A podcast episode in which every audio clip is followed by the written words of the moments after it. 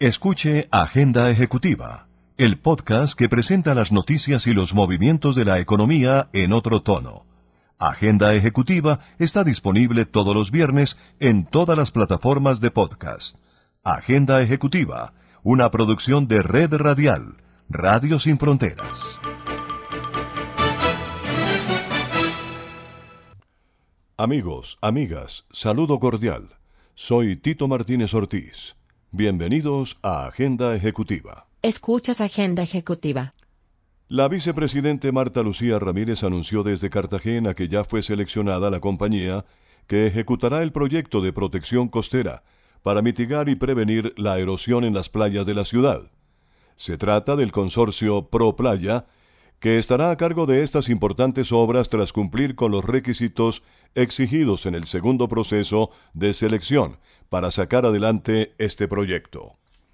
Durante un encuentro con trabajadores informales en el Centro de Convenciones de la Heroica, la alta funcionaria celebró que finalmente se haya destrabado el proceso licitatorio para emprender los trabajos de protección costera que impulsarán el turismo y la economía regional.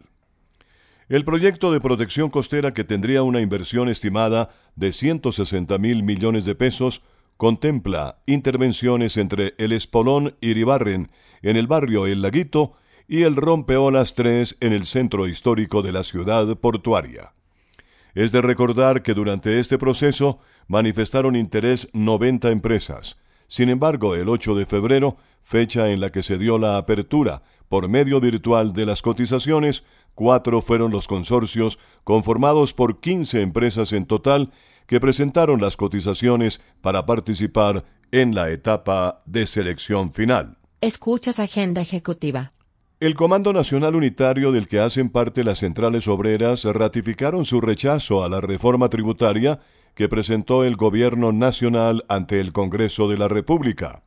Los líderes de las organizaciones sindicales, como la Central Unitaria de Trabajadores, las confederaciones de pensionados y la Federación de Trabajadores de la Educación exigieron el hundimiento de la reforma tributaria al considerar que afecta directamente el bolsillo de los colombianos trabajadores. Agenda ejecutiva disponible en todas las plataformas de podcast. Descarga gratis el aplicativo móvil Universal Estéreo. Ya está disponible para Android y te acompañaremos a donde vayas. Universal. Escuchas Agenda Ejecutiva. En un análisis realizado por la Comisión de Regulación de Comunicaciones, se pudo determinar que durante el año 2020 Colombia gastó 3 billones de pesos en servicios de televisión por suscripción, lo que representó un incremento de 2,13% con respecto al año 2019. Por su parte, los suscriptores de este servicio llegaron a los 6.060.000, lo que representó una variación de 2,2%. Sobre la distribución de suscriptores por operador durante el año 2020, Claro fue la empresa que registró la mayor participación del total del mercado con el 45,17%, seguido por UNE 21,5%, DirecTV con el 17,32%, Movistar 8,7%, HBTV 2,6% y ETV con el 2,3%. Escuchas Agenda Ejecutiva. De acuerdo a la situación por la que está pasando el sector productivo de papa en el país, las consecuencias que ha dejado la pandemia del COVID-19 son el cierre de diferentes sectores como el de hoteles, restaurantes y cafeterías y las importaciones de papa. La Federación Colombiana de Productores de Papa rechazó el aumento del IVA a los insumos agropecuarios, sugerido en la reforma tributaria. Según los representantes del gremio, dicha decisión afecta a los productores de papa del país, puesto que el aumento del IVA en los diferentes insumos agropecuarios que son usados en el cultivo, con una participación aproximada del 46%, encarece la producción de acuerdo a las zonas y a las variedades de la papa. Agenda ejecutiva disponible en todas las plataformas de podcast. Ahora puedes tener a Universal Estéreo en 24 horas al día. www.universalestereo.co Escuchas Agenda Ejecutiva. El Departamento Administrativo de Estadística reveló que para el mes de febrero el indicador del seguimiento a la economía registró una caída de 3,48% respecto al mismo periodo de 2020, cuando registró un crecimiento de 4,53% y una mejora frente a enero cuando se ubicó en menos 4,63%.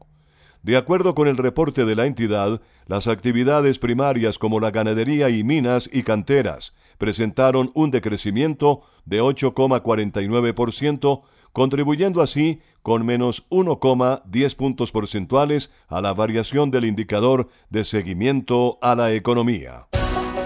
No permita que su marca se quede sola en el punto de venta. En Punto Marketing conocemos cómo interactuar con el consumidor final, diseñamos estrategias, hacemos impulso y tomas promocionales en grandes superficies, mayoristas y conocemos muy bien al canal tradicional.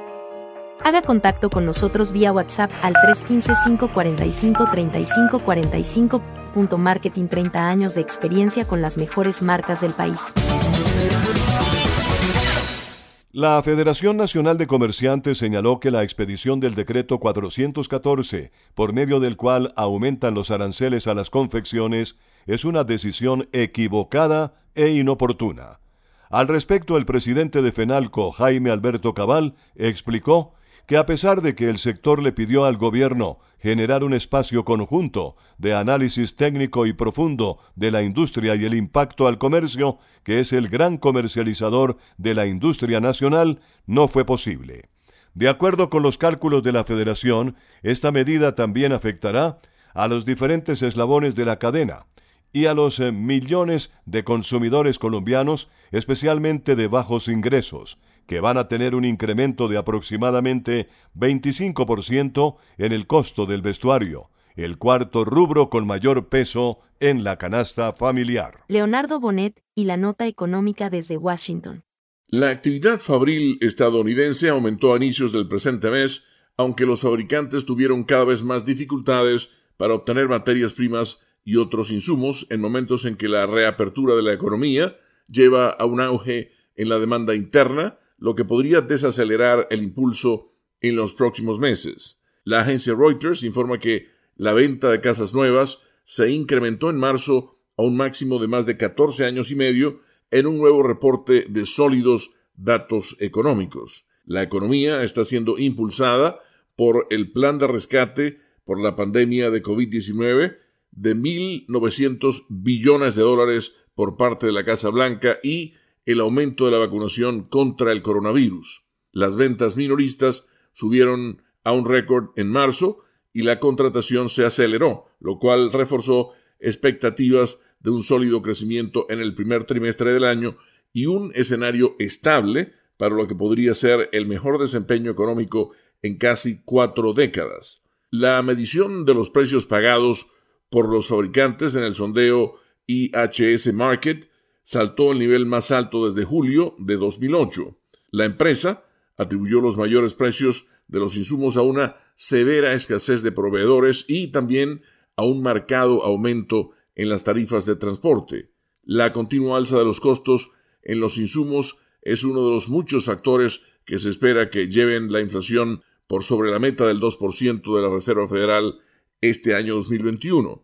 El jefe de la Fed, Jerome Powell, ha expresado confianza en que las cadenas de suministro se adaptarán y serán más eficientes y evitarán que los precios sigan altos durante un periodo prolongado. Los retos en los suministros también se han extendido al mercado de la vivienda, donde los constructores, por ejemplo, enfrentan precios récord de la madera, lo que amenaza con empeorar una ya aguda escasez de casas usadas disponibles para la venta. El ritmo de venta de vivienda superó las expectativas de los economistas de 886 mil unidades. El mercado de casas nuevas se está beneficiando de la escasez de viviendas usadas. Y ahora un toquecito de jazz para nuestra pausa musical.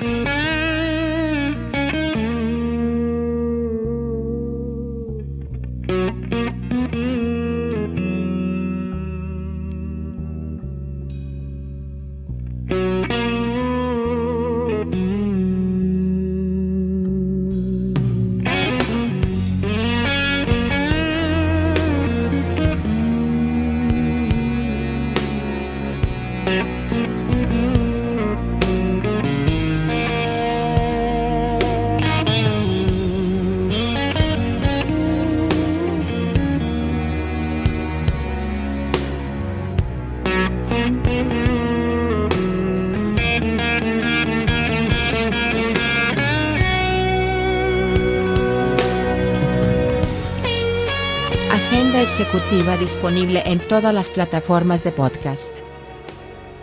Un reciente estudio realizado por Google y la firma Cantar, experto en consumo, reveló que durante el primer año de la pandemia cerca del 42% de los consumidores colombianos compraron por primera vez un producto a través de Internet y el 32,5% de las personas adquirieron una nueva marca.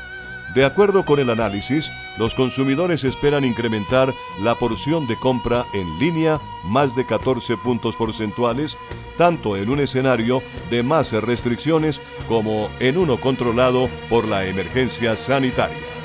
La investigación también sostiene que los consumidores no solo se están preocupando cada vez más por su salud y sus finanzas personales, sino también están buscando marcas relevantes para su vida. El estudio encontró que el 86% de los consumidores están preocupados porque los comercios no tienen prácticas de higiene seguras y el 75% de los encuestados está reduciendo sus compras impulsivas. Una pausa en agenda ejecutiva. Solo Universal logra reunir lo mejor de tres décadas. Maybe I didn't treat you, lady. I'm your knight in shining armor, and I love you. There's a little black spot on the sun today. Y todavía hay más para escuchar. Música, el lenguaje universal. www.universalestereo.com Agenda ejecutiva disponible en todas las plataformas de podcast.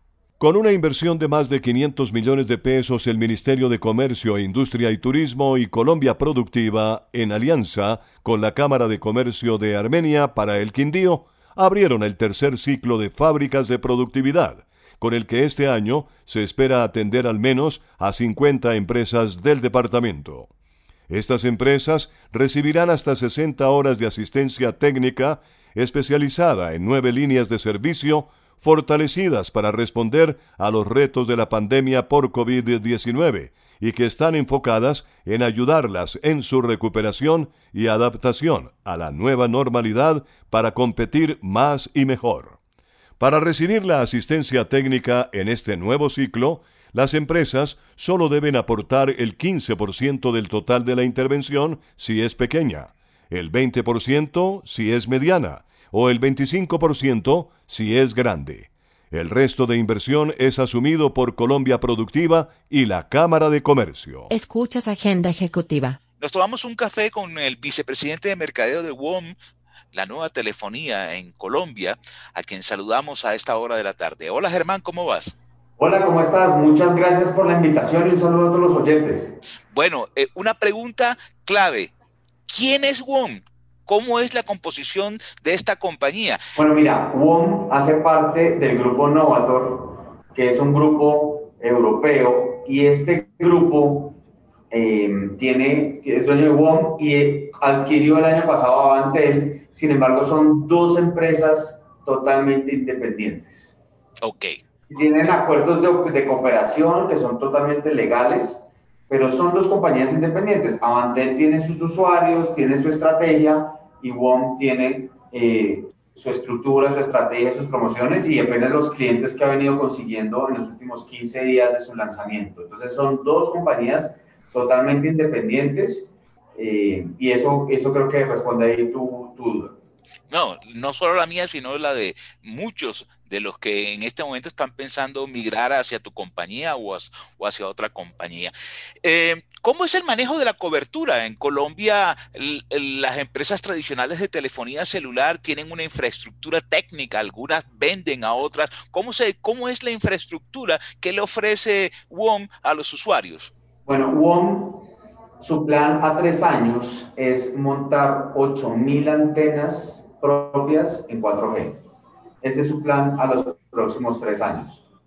A hoy, con lo que hemos lanzado, cubrimos 120 municipios del país con cobertura 4G, esos son aproximadamente 19 millones de personas, y 760 municipios en cobertura 3G y 4G, que al final del año esperamos que sean los 1.100 municipios en cobertura 3G y 4G y cobertura total en 4G país en los próximos tres años.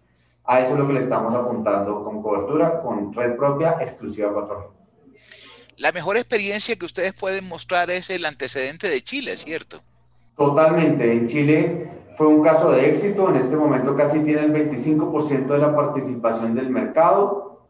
Redujo los precios en un 40% en los últimos cinco años.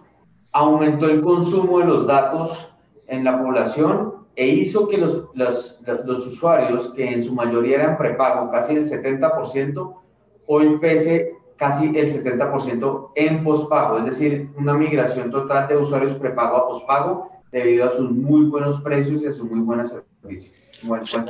o, sea, que la, que la meta es eh, convencer al usuario que estaba actualmente recargando como prepago a que se pase un plan cómodo en pospago. Sí, esa es la idea. El 80% de los usuarios en el país son prepago, recargan en promedio casi 5 mil pesos al mes. Y esos 5 mil pesos al mes, cuando uno lo ve en un paquete, es casi lo que les alcanza a duras penas para una semana en datos y en voz. El resto de las tres semanas del mes le toca subsistir a punta de Wi-Fi. Entonces, eso es algo que venimos a cambiar acá en Colombia y queremos que más usuarios prepago puedan acceder a un plan postpago.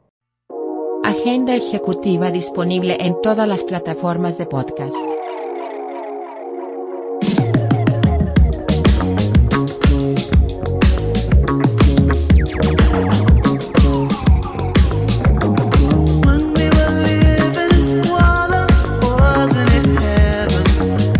Agenda Ejecutiva les hemos presentado en otro tono una visión ligera de los movimientos empresariales más importantes de la semana. Soy Tito Martínez Ortiz y a nombre de Red Radial, gracias por su especial interés en nuestro resumen informativo. Hasta la próxima semana. www.redradial.co La Radio Sin Fronteras.